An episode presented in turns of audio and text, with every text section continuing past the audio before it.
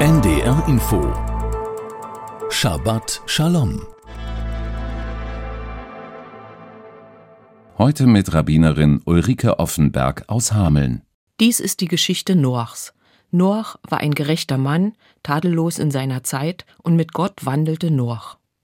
Diese Geschichte lesen wir in der Torah, die Erzählung von der Sintflut, die das Leben auf der Erde vernichtete. Mit Ausnahme von Noach und seiner Familie, die sich durch den Bau der Arche retten konnten. Uns steht vor allem die fröhliche Fassung der Kinderbücher und Spielzeuge vor Augen. Ein freundlich lächelnder, bärtiger Noach, auf einem Holzschiff stehend, Tiere aller Art winken uns entgegen, darüber blauer Himmel mit einem großen Regenbogen. Ein Bild von Frieden, Eintracht und Hoffnung. Darüber vergessen wir leicht den ernsten Hintergrund der Geschichte.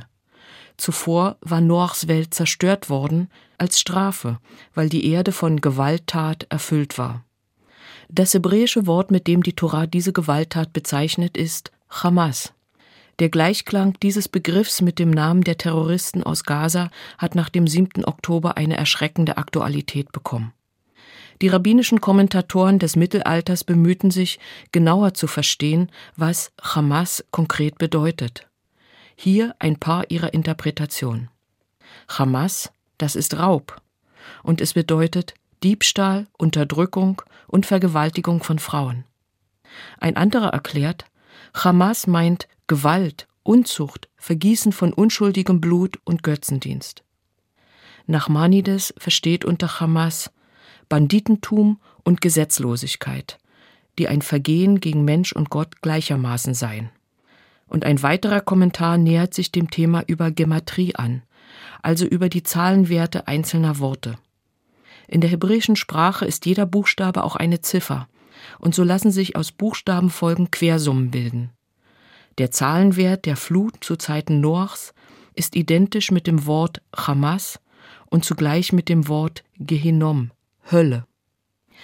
Was kann angesichts solcher Verderbtheit noch Hoffnung geben?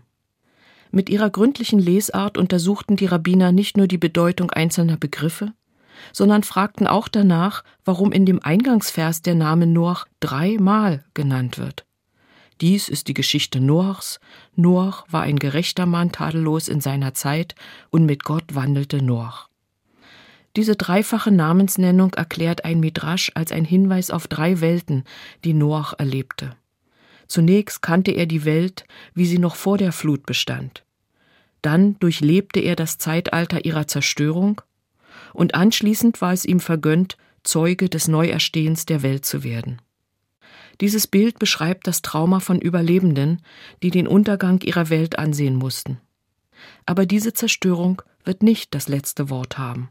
Es wird ein Zeitalter kommen, in dem es keine Gewalt, kein Hamas mehr gibt. Das ist unsere Hoffnung. Shabbat Shalom. Shabbat Shalom. Immer freitags um 14.55 Uhr auf NDR Info.